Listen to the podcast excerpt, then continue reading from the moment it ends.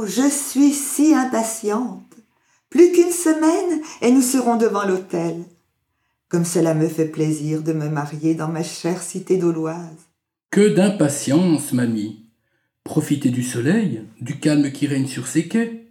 Vous avez sous les yeux la plus belle vue de notre ville. Admirez le clocher de la collégiale qui domine les toits et son miroitement dans l'eau claire. Oui, mon cher. Cette collégiale qui résonnera bientôt de notre marche nuptiale sur l'orgue du maître Rieppe vous saviez que celui-ci a fabriqué cet instrument en 1757 Comment l'oublier?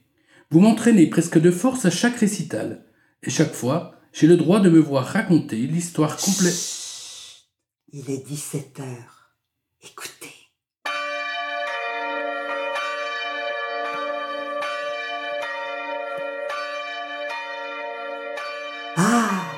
Il n'y a pas plus belle et plus grande construction dans toute la Franche-Comté.